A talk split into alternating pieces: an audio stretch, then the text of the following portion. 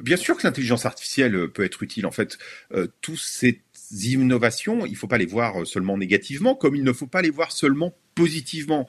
Au fond, euh, c'est comme des outils, euh, certains diront comme des armes. Ça peut être utilisé à bon escient ou à mauvais escient. La question, c'est bien que ce soit utilisé positivement. Et donc là, en l'occurrence, ça serve l'indépendance de l'information, ça serve son pluralisme, ça serve sa fiabilité. Et cet outil, encore une fois, euh, il euh, pourra être utilisé de, différentes manières. L'enjeu, c'est de préciser pour un outil qui est totalement nouveau, euh, donc qui va faire l'objet d'utilisation totalement nouvelle, de trouver quelles doivent être des règles de base qui sont fondées des règles démocratiques et qui correspondent à l'éthique journalistique, à ce qui permet de fonder une information fiable.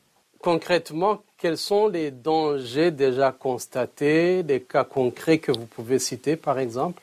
Bah, Chacun les a vus. Euh, alors, ces exemples sont différents en fonction des pays, mais certains ont fait le tour du monde.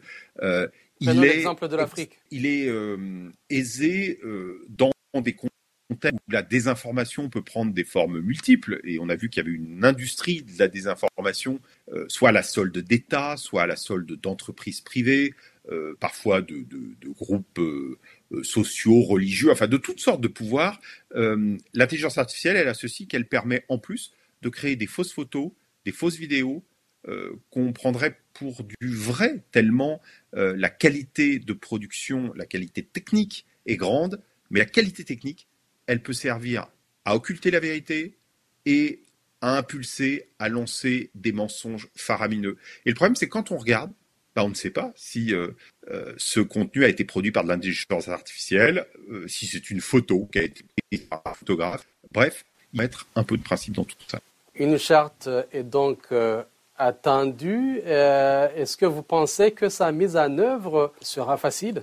Bah, À chaque étape suffisante, la première question, ça va être de faire de produire une charte de grande qualité. Alors on a tous les atouts de notre côté puisque cette cet effort sera présidé par Maria Ressa, qui est euh, euh, philippine, qui est lauréate du prix Nobel de la paix, avec des très grands noms dans cette euh, commission que nous avons constituée, 21 personnalités issues de, de 13 pays.